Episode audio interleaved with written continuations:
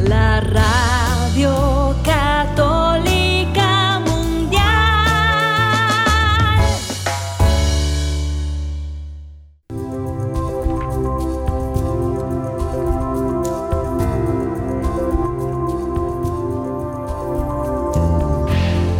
Oración y vida, un programa para convertir la vida en oración. Hay un dicho entre nosotros que dice así, dime cómo rezas y te diré cómo vives. Dime cómo vives y te diré cómo rezas. Porque mostrándome cómo rezas, aprenderé a descubrir el Dios que vives y mostrándome cómo vives, aprenderé a creer en el Dios al que rezas. Oración y vida, una oportunidad para rezar juntos los unos por los otros. Que nuestra vida habla de la oración y la oración habla de nuestra vida. Ven Espíritu Santo, llena los corazones de tus fieles y enciende en ellos el fuego de tu amor. Envía, Señor, tu Espíritu Creador y renueva la faz de la tierra. Oh Dios, que has iluminado los corazones de tus hijos con la luz del Espíritu Santo, haznos dóciles a sus inspiraciones para gustar siempre el bien y gozar de su consuelo. Te lo pedimos por Jesucristo nuestro Señor. Amén.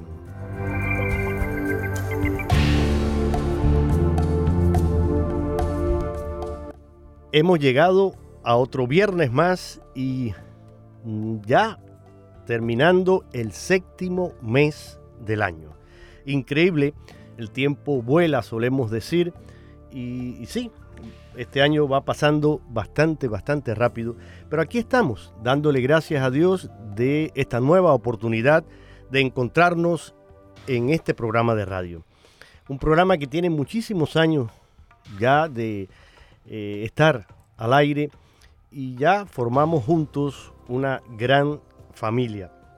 Y esto es lo, importante, que nos sentimos unidos como hermanos en, en la misma fe y en esta obra de evangelización que comenzara la Madre Angélica hace muchos años, inició con su proyecto de televisión y luego se dio cuenta también de la importancia y el potencial de la radio y con ese carisma que la caracterizaba, se dio a la obra y a la tarea de fundar una emisora que hoy es la mayor emisora católica eh, en el mundo. Y llegamos a infinidad de países y estamos así tocando la vida de muchos radioescuchas que Hoy, además de sintonizarnos a través de un equipo de radio o gracias a esas emisoras afiliadas que retransmiten nuestra señal en tantos y tantos países y, en los diferentes estados eh, aquí en el país, pues también lo pueden hacer y muchos sé que lo, hacen ahora con eh, los teléfonos inteligentes o las tabletas, tienen ahí nuestra aplicación que es gratuita y lo pueden tener. Lo mismo para la tecnología Android que para Apple descargan la aplicación EWTN y ahí tienen acceso a todos nuestros programas, tanto de radio como de televisión. Ustedes ahí eh, buscan, y esta concretamente Oración y Vida, tiene su podcast que queda el programa ahí, en ese formato, y lo pueden descargar y escuchar cuando les sea a ustedes más conveniente. Siempre si van a la página de radio buscan eh, audio a la carta y ahí están los programas eh, archivados con sus nombres, sus fechas. Así que hay muchas maneras. Yo les agradezco a todos que nos sintonizan y que nos ayudan también. Generalmente tratamos de hacer el programa en vivo para contar con la participación y la interacción de ustedes, que siempre es enriquecedora para todos. En el día de hoy no va a ser posible, por eso no doy los números de teléfono, estamos grabándolo porque este servidor estará viajando este fin de semana para cubrir un evento en Orlando, que es la Convención Nacional de los Caballeros de Colón, y vamos a tener también cobertura aquí en EWTN. Así que bueno, ya tiene aquí el, comercial para que sintonicen la radio y la televisión y participen y oren por la labor de los caballeros de Colón en el mundo entero y de manera especial aquí en la iglesia norteamericana. Olga, mi querida eh, amiga, directora de el CEPI, que es el eh, Centro de Servicios Pastorales del Sudeste de los Estados Unidos, es la persona que me acompaña hoy. Y Olga, bueno, su trabajo la lleva a viajar, necesariamente es parte de lo que incluye su labor ahí en este centro de evangelización y hoy no está en Miami, hoy no está allí en la sede que está en, del, CEPI, que está en la ciudad de Miami, en la Florida, sino que la tenemos desde, ¿dónde, Olga? Desde Mississippi, me dijiste. Desde Mississippi, de la diócesis de Jackson. De Jackson, Mississippi. Sí, un, pueblo que se llama Carthage, sería Cartago. Así que me siento como muy unida a San Pablo desde Cartago. qué bien, qué bien, qué bueno. En Jackson estuve hace muchos años, una ciudad muy bonita, cuando mi hija más pequeña, Nicole, eh, estaba en, ¿cómo se llama esto? Taekwondo, la, esto de artes marciales. Y fuimos a Jackson, Mississippi, porque Nicole participó en una competencia internacional de Taekwondo, donde por cierto cogió el tercer lugar en la modalidad de combate. Ella llegó a ser cinta negra y tener algunos grados, pero sobre todo creo que lo más importante fue la autodisciplina que adquirió practicando este tipo de artes marciales.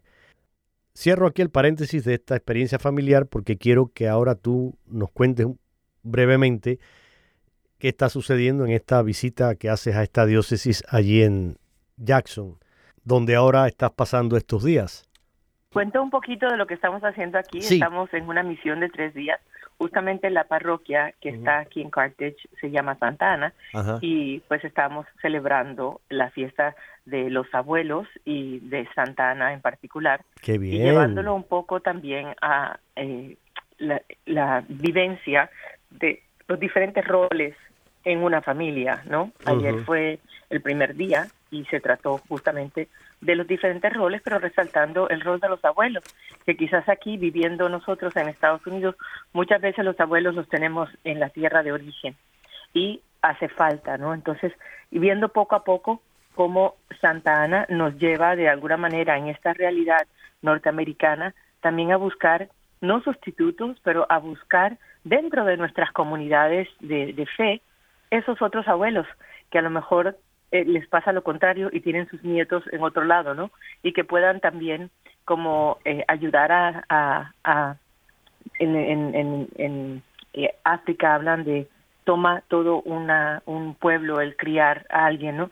Pues vivir de esa misma manera desde nuestros valores como católicos, como seguidores de Cristo, como discípulos, como también podemos ayudar a a complementar la crianza de nuestros niños, de nuestros jóvenes aquí en Estados Unidos. Entonces, hemos estado haciendo esto, centrándonos el segundo día en Jesús Eucaristía como el centro de la familia y ya el tercer día como una familia de familias, porque tenemos la, la también lo muy eh, normal dentro de nuestra realidad, el tener eh, diferentes comunidades étnicas no solamente hispanas, que somos una realidad multicultural, sino también compartir, en este caso, esta parroquia comparte con la comunidad afroamericana. Entonces, también un poco retar a la comunidad a salir de su pequeño entorno y reconocer que estamos compartiendo una misma mesa, ¿no? Y una misma, es un, es un mismo lugar de, de, alabar a Dios, es, es, una comunidad. ¿Cómo podemos eh, ser un poco más creativos en el abrirnos a esa comunidad? Así que por ahí andamos. Bueno, pues muy, muy, muy interesante esto que están haciendo y que forma parte indiscutiblemente de esta labor de evangelización y de formación que incluye esto, ¿no?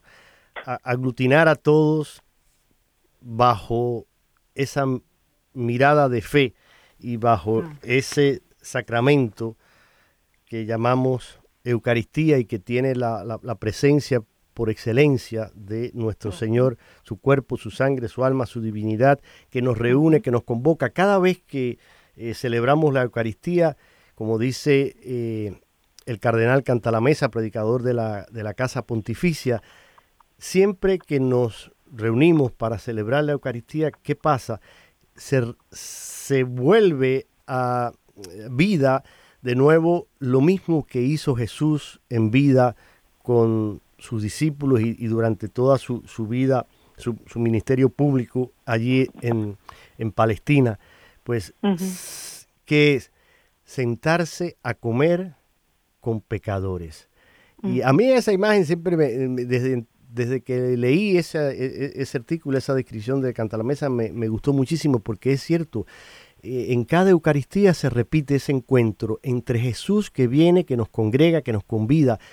Se sirve la mesa de la palabra primero y alimentamos nuestra alma y nuestra mente y nuestro corazón con la palabra viva de Dios que se proclama y para eso los lectores deben estar muy bien preparados y proclamar esta palabra con ese sentido de, de que sea anunciada como palabra viva de Dios. No es una lectura cualquiera, es la palabra de Dios que, se nos regala y se nos hace presente en esa primera parte de, la liturgia eucarística, pero después que viene esa preparación, ese ofrecimiento, los dones y ese preparar el altar y preparar nuestro corazón como un altar para recibir a ese Jesús que nuevamente sirve esa mesa y nos invita, como, como invitó a, al publicano, como invitó a Mateo, como invitó a Saqueo, bájate, hoy vamos a comer en tu casa. En definitiva, fue criticado y le, decían, pero este se reúne con, prostitutas, con pecadores, no sabe que, está...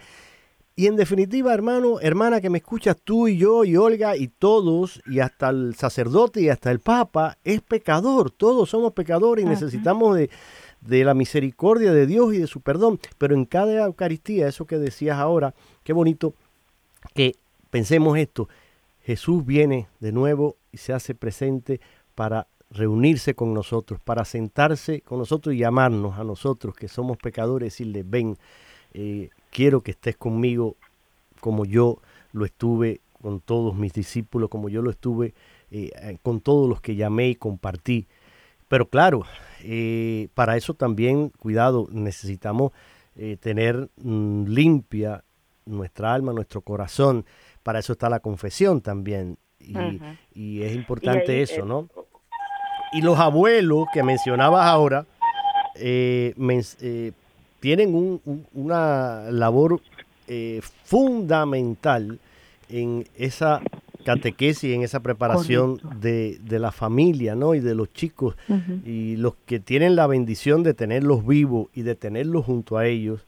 Pues mire, primero den gracias a Dios por, por ese regalo de tener abuela y abuelo que están conmigo, que comparten. Segundo, eh, pues aprovechen de verdad eh, esa riqueza y tengan confianza en que muchas veces, y así ha sucedido a lo largo de la historia, los abuelos han sido los que han mantenido esa llama de la fe encendida en la familia y los primeros evangelizadores, los primeros catequistas han sido abuelo y abuela que, han rezado conmigo, que me han llevado a, la misa. Y, eso en, mi tierra, en Cuba, pues es una experiencia que se ha vivido desde siempre, sobre todo cuando eh, al principio de, lo, de, la revolución comunista, pues hubo todo ese enfrentamiento, toda esa ruptura y quienes mantuvieron esa fe viva en la familia fueron precisamente los abuelos.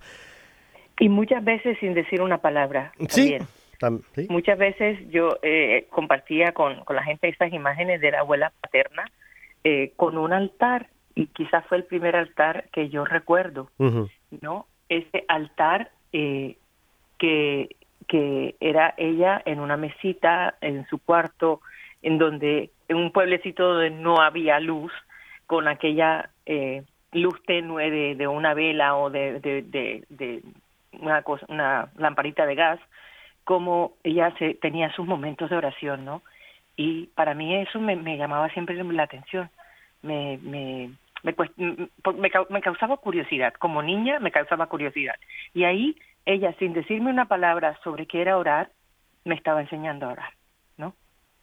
Esas imágenes que quizás todos tenemos de una u otra manera. Tú hablaste, me llevaban a misa, no, mi abuela nunca me llevaba a misa, pero sí recuerdo eso. Entonces, ¿de qué manera las, aquellas personas mayores en nuestras familias o abuelos o figuras eh, de un poco mayores nos fueron sembrando la fe que hoy tenemos? Sí, y, y hay que dar gracias a Dios por ellos y cuidarlos y saber que esta generación de abuelos y abuelas siguen siendo importantes en la familia. Pero fíjate, mm, vamos a, porque nosotros siempre conversamos y, a veces, claro, nos dejamos llevar también por el Espíritu Santo y lo que Él quiere que comentemos y hablemos. Pero nosotros hemos venido en nuestro programa y siguiendo un hermoso eh, documento escrito por los obispos norteamericanos, que es un plan pastoral que se está llevando en todo Estados Unidos para la formación en la fe de los adultos. Ellos lo titulaban Sentíamos arder nuestro corazón. Y claro, inspirado en, ese eh, evangelio tan conocido de los discípulos de Maús. Y tiene cuatro diferentes partes. La primera parte ya la habíamos visto, que es eh, un nuevo enfoque a la formación en la fe del adulto. Luego, en la segunda parte, rasgos del adulto con una fe madura y del discípulo. Ahí fuimos viendo lo que era una fe viva, una fe explícita y una fe que en definitiva produce frutos. En la tercera parte, ya entrando en ese plan pastoral, pues los obispos van señalando metas, principios, contenido, metas em, y, métodos, mejor dicho, para el crecimiento en la fe del adulto. Y aquí nos vamos a adentrar entonces en eh, unos puntos que ellos señalan y precisamente es eh, en, lo que son los principios, porque ya habíamos hablado de las metas, en los programas anteriores y hoy, pues viendo estos principios y ellos mencionan aquí, y yo lo voy a, lo voy a dejar, eh, voy a mencionar, Olga, los titulares, digamos, de, y comentemos un poquito sobre esto. En el punto 81 dicen ellos, usar el catecumenado como un modelo inspirador para toda la catequesis.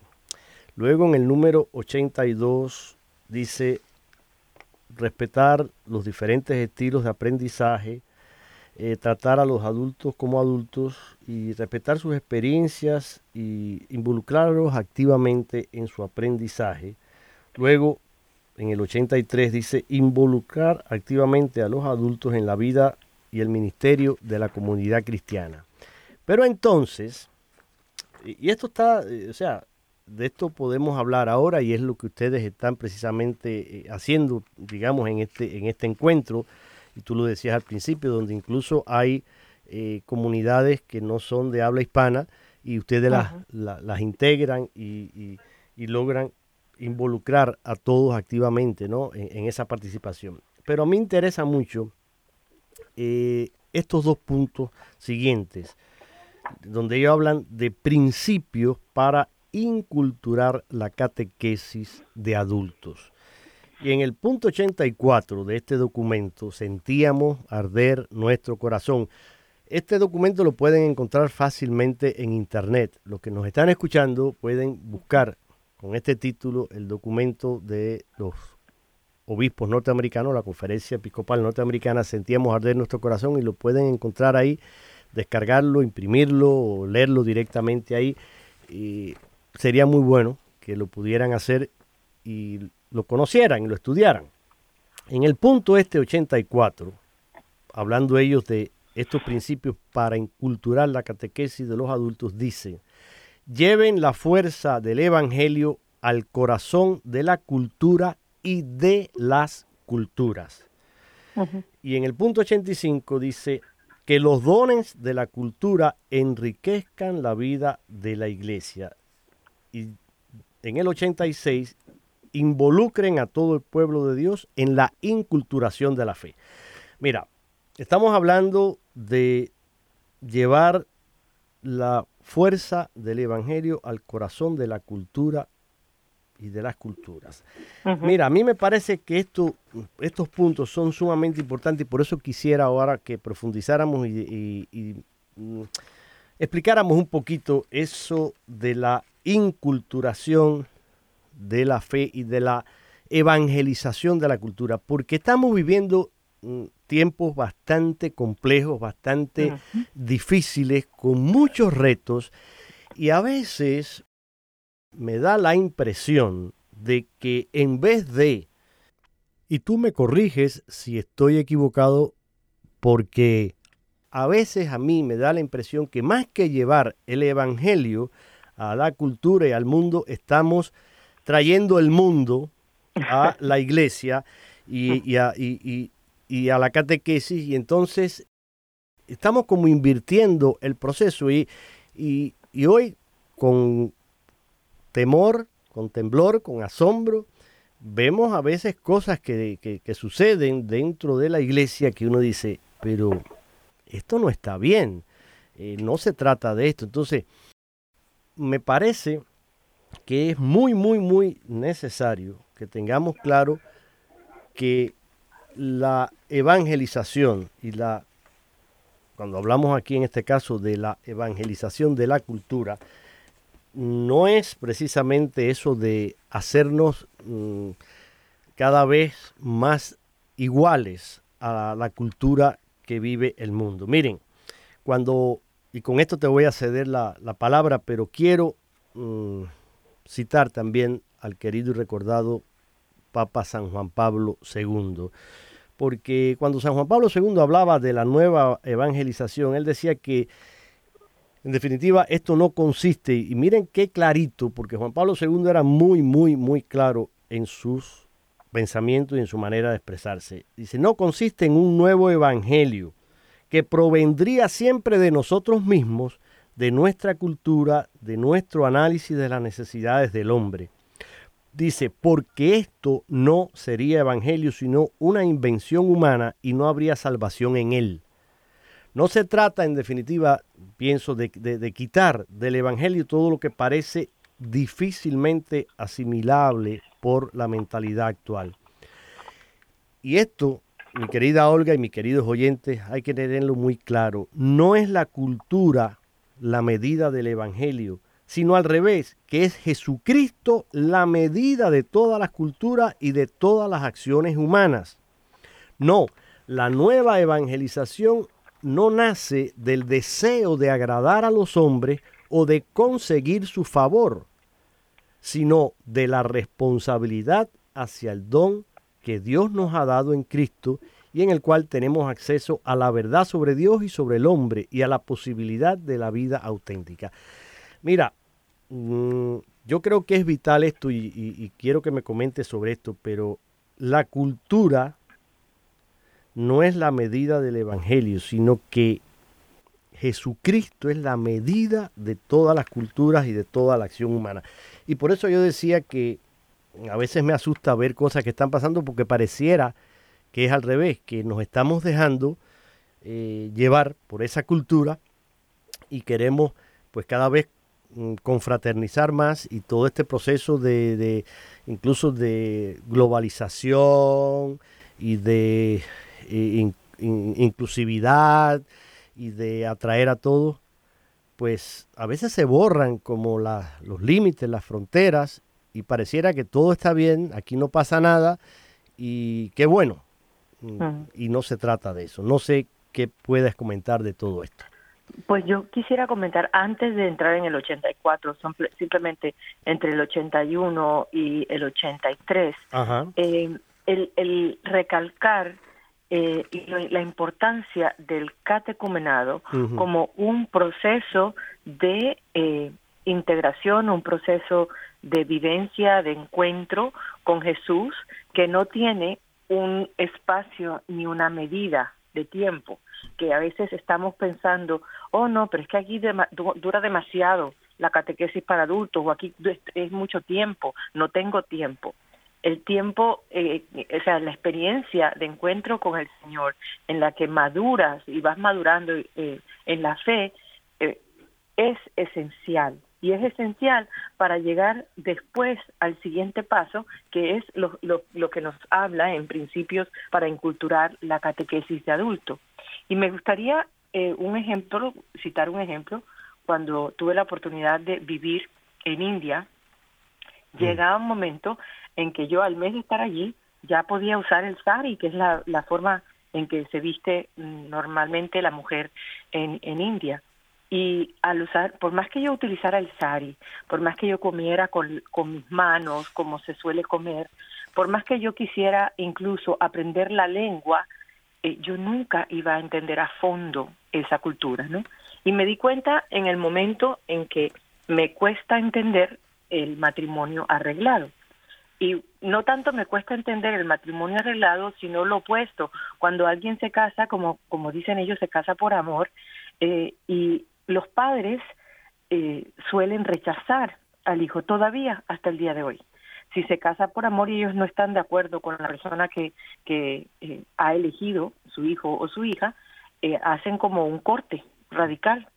Y recuerdo conversar con una familia en la un practicante católica que habían como le habían cortado la línea de comunicación y de, de afecto y todo a su hija porque se había casado por la iglesia, pero por amor. Y la muchacha llegó pidiendo perdón, pero por favor que la volvieran a aceptar como miembro de su familia. Entonces, eh, digo, bueno, y la, la, familia le costó muchísimo, o sea, al principio estaban cerrados completamente, y fue cuando yo traje a colación, bueno, Jesucristo nos habla de perdonar.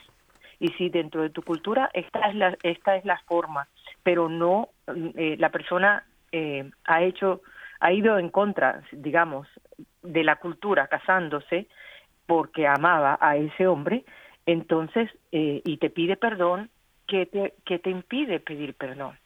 Entonces la cultura se vuelve un, un, un obstáculo dentro de la vivencia de la fe, porque si nosotros dentro de nuestra fe hablamos de reconciliación y de perdón, ahí esta señora o esta familia estaba completamente eh, cerrada a, ejercer la reconciliación o la búsqueda de la reconciliación y del perdón. Entonces, muy fácil verlo así porque no era mi cultura.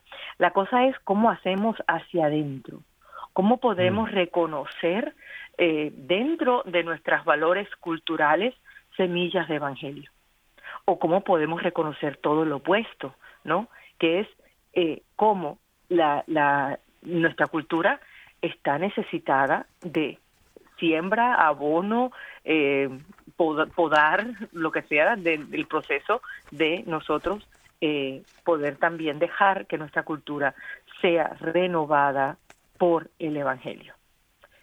Y ahí es donde, cuando tú estabas diciendo hace un rato, hemos tomado lo opuesto, ¿no? Parece que a veces la Iglesia, en su búsqueda de encuentro con los demás, compromete los valores que, el, que Jesucristo mismo vive. Hace un rato estábamos hablando de la misión que hacemos aquí y una de las cosas que estamos haciendo es eso, o sea, cómo no solamente la noche antes de su muerte eh, Jesús no, nos deja a sí mismo en pan y en vino, sino que toda su vida, desde el momento de abajarse y desde el momento de eh, estar en el vientre de María, toda su vida va apuntando hacia una realidad que busca una comunión, que busca eh, Eucaristía, no solamente en el último momento de su vida, sino toda su vida.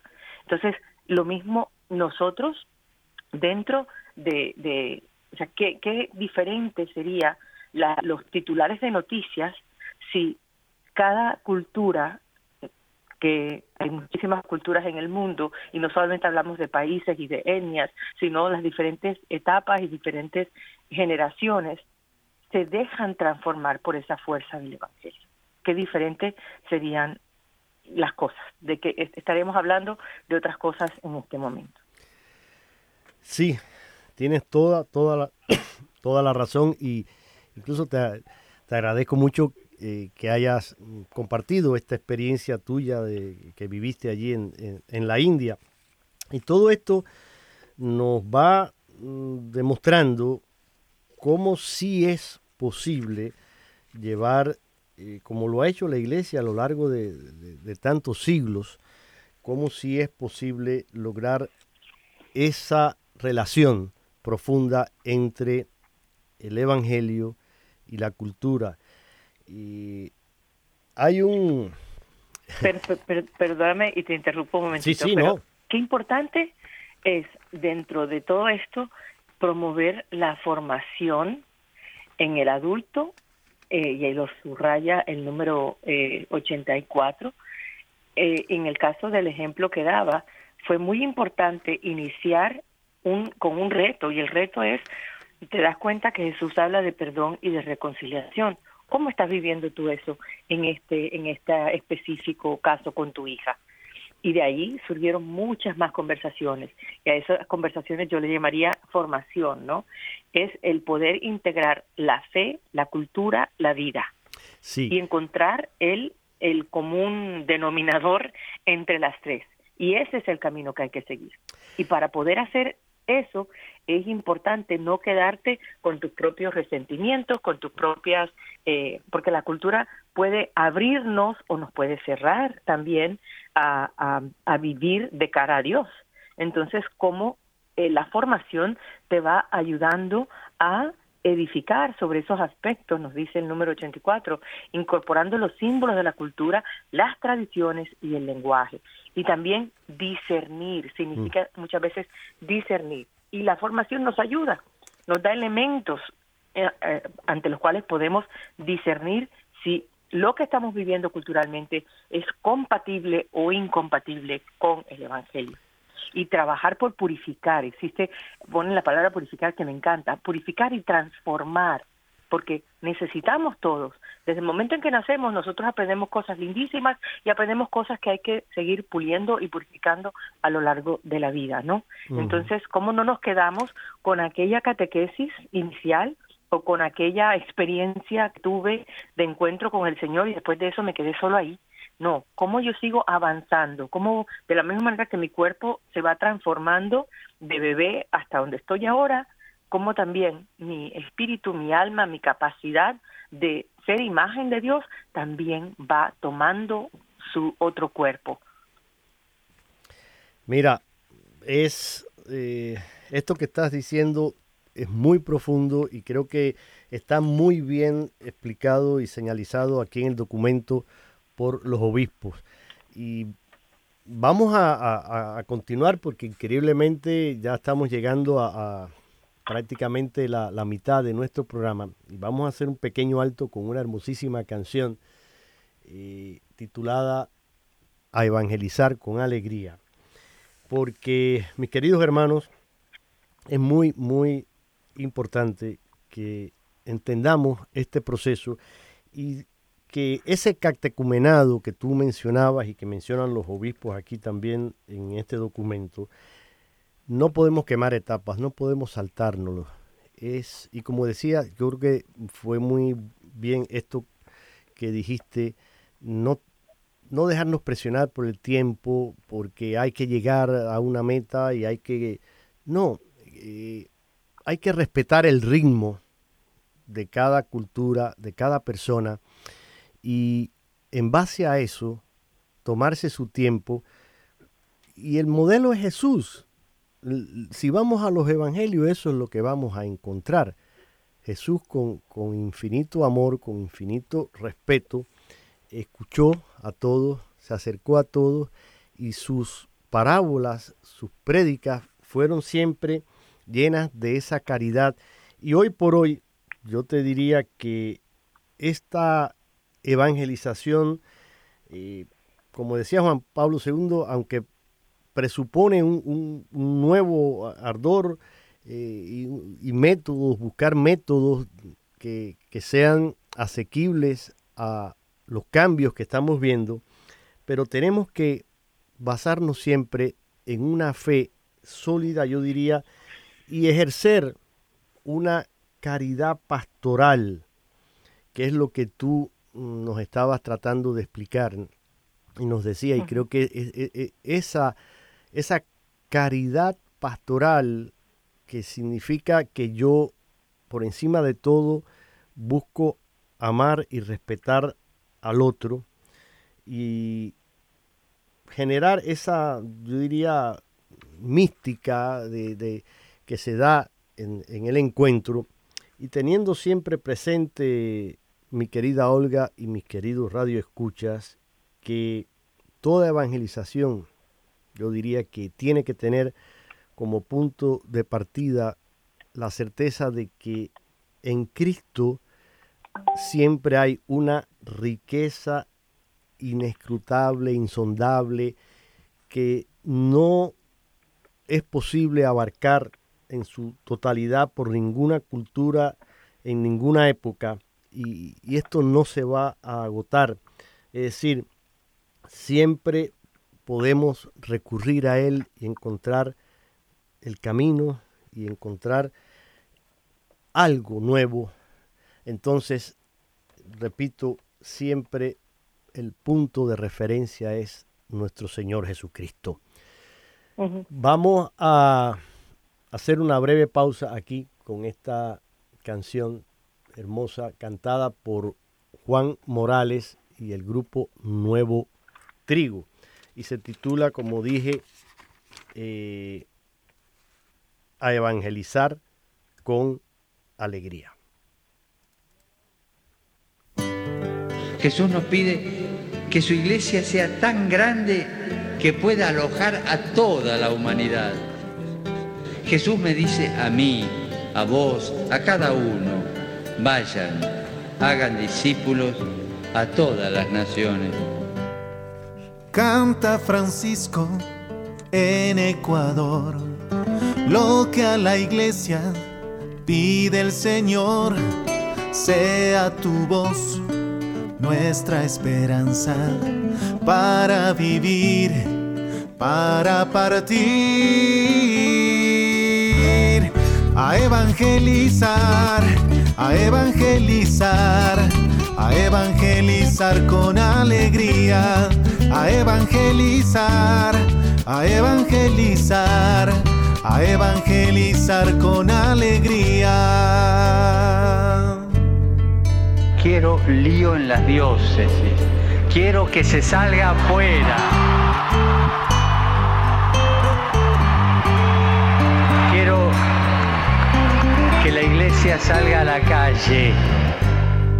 Canta Francisco en Ecuador las buenas nuevas de salvación. Clama el amor, clama la vida y falta Dios en la familia. A evangelizar, a evangelizar, a evangelizar con alegría, a evangelizar a evangelizar, a evangelizar con alegría. Las parroquias, los colegios, las instituciones son para salir. Si no salen, se convierten en una ONG. Y la iglesia no puede ser una ONG. Papa Francisco, tu sencillez es para todos una lección. Siembra tu paso, vida y amor. Que reine Cristo en Ecuador. A evangelizar, a evangelizar, a evangelizar con alegría, a evangelizar, a evangelizar, a evangelizar con alegría. Que en el corazón de nuestro pueblo tu palabra sea el fuego que nos haga despertar Francisco, mensajero de la paz y la justicia, fortalece a nuestra iglesia en su misión.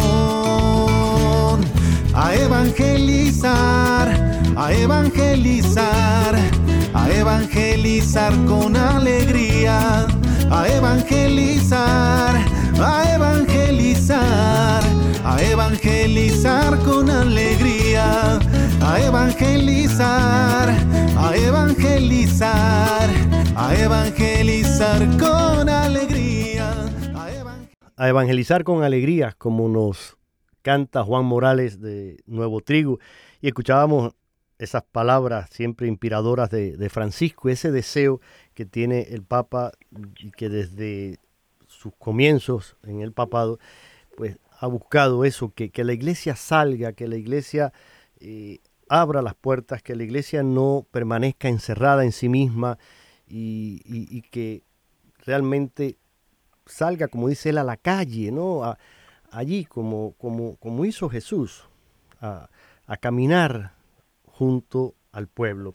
En definitiva, mm, mi querida Olga, desde los orígenes, toda la, la iglesia ha ejercido una gran acción sobre la cultura, siempre iluminando, purificando, yo diría, elevando el espíritu humano por el anuncio del Evangelio.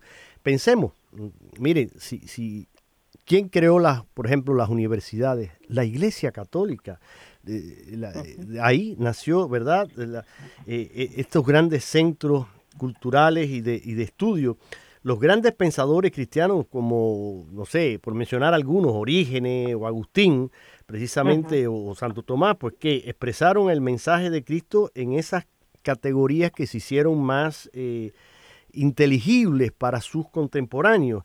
Y después, pues, cuántos grandes teólogos ha dado a la iglesia que enriquecieron ese pensamiento racional y religioso, pero siempre elaborando esas eh, síntesis entre lo que es la, filosofía clásica y, la doctrina de, Cristo, siempre buscando esa conexión y ese diálogo, por ejemplo, entre, entre ciencia y fe, entre el pensamiento racional, humano y eh, la fe. Ese eh, aspecto, digamos, podríamos decir, intelectual de, la evangelización de la cultura sigue eh, siendo actual y cada generación, yo diría, cristiana tiene un, desafío eh, que es precisamente asimilar todo esto y llevar adelante ese mensaje de, Cristo. Y la historia mm, es testigo y de toda esa evangelización eh, en el mundo a través de, del arte, de, la cultura, cuántos eh, artistas que han plasmado en sus obras, lo mismo, no sé, pintura, música, escultura, y, han buscado eso precisamente, o sea que hay un, un vínculo innegable entre lo que podríamos decir el progreso de la evangelización y, ese nacimiento de un humanismo eh, cristiano que debe ir permeando cada cultura y de esto es de lo que de lo que se trata y esa es la preocupación también que nos señalan los obispos aquí en, su documento por eso volviendo a, esto ellos en el en el punto 85 que los dones de la cultura enriquezcan la vida de la iglesia y dicen ellos que esa enculturación es un proceso de enriquecimiento mutuo entre el Evangelio y la cultura. Aunque el poder del Evangelio transforma y renueva cada cultura y la abraza, la tradición viva de cada cultura da origen a vivas expresiones originales de vida, de celebración y de pensamiento cristiano.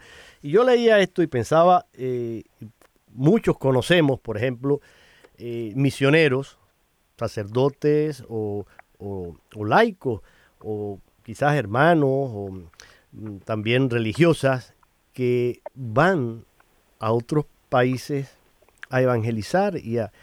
Y ellos son un, vivo ejemplo de lo de este proceso, de cómo llevarlo a cabo. No sé, e, en Cuba que tenemos tantos sacerdotes que han venido de, otros países, italianos, españoles, eh, africanos, que han llegado allí y han tenido que asimilar una cultura con un pensamiento diferente, un lenguaje, un modo de, de, vivir, de celebrar la vida muy diferente y cómo se han ido integrando y cómo han logrado hacer esto, ¿no? Y lo mismo que viviste tú allí en la, en la India también, pero ahora tú y yo somos inmigrantes y vivimos aquí en Estados Unidos. Y tú vienes de Colombia, yo vengo de Cuba y, tenemos también pues culturas diferentes, pero cómo logramos asimilar e integrarnos dentro de esta iglesia norteamericana y de este proceso de, evangelización y de catecumenado. Y es lo que tú vives a diario con esta misión del CEPI, Olga. Una de las cosas que yo pensaba cuando estaba viendo esto es eh, qué valores tenemos y pensaba en uno que, que, a lo mejor pasa desapercibido, pero es un valor. Tenemos el, el valor de celebrar los momentos de la vida. Tendemos a celebrar tanto los tristes como los alegres, ¿no? Ante un funeral de alguien que muere, no importa dónde muera, si las personas mueren eh, del otro lado de la frontera, eh, de todas maneras aquí se, se, se une la comunidad, porque todos entendemos lo que significa perder a alguien, ¿no?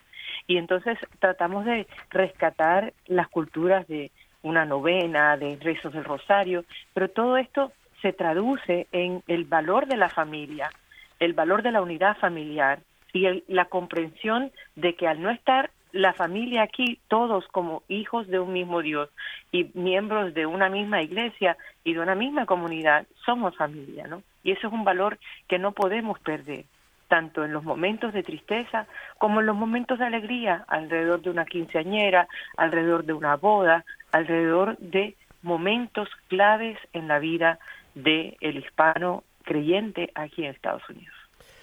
Sí, y creo que ese es el, eso es además un, un reto que tenemos y hay que asumirlo. Y fíjense, creo que la, respuesta a, a, esto también está en el punto siguiente, porque los obispos han sido muy, muy certeros y muy claros también eh, en puntualizar estas cosas. Y en el punto 86 dicen ellos, involucren a todo el pueblo de Dios en la inculturación de la fe. Eh, claro, porque es muy fácil hablar, y, pero hablar como espectador, hablar desde fuera. Entonces yo no me involucro, yo, somos muy eh, dados a veces a los juicios, a las críticas, pero a veces yo escucho estas valoraciones, esas críticas y digo, bueno, ok, pero ¿qué estás haciendo tú para cambiar eso, para mejorar eso? ¿Eres activo? ¿Participas? Eh, seamos sinceros, muchas veces no es así. Si tú te paras y, y háganlo, ustedes que me están escuchando, hagan esta sencilla prueba a veces.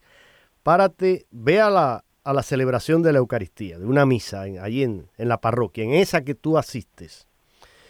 Y al final de la misa, muchas veces eh, el sacerdote se para al final y, saluda.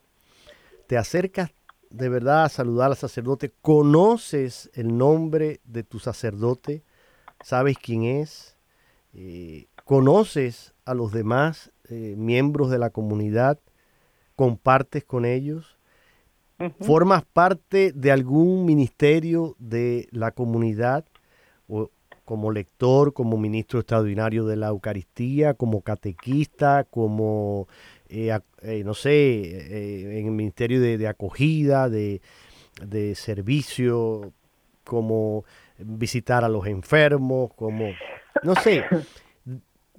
Hazte esa pregunta y mira a ver qué respuesta tienes.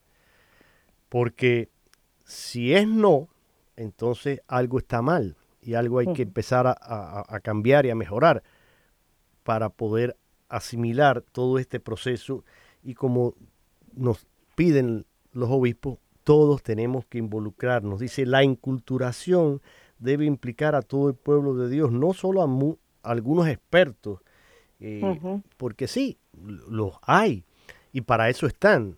Y bendito sea Dios que tenemos esos expertos a los que podemos acudir y con cualquier duda, pero hay que trabajar directamente con las personas de cada grupo social o étnico para buscar, como dicen ellos, esa manera de afirmar o de renovar esos valores expresados en, sus tradiciones familiares, en sus costumbres, eh, en sus devociones populares.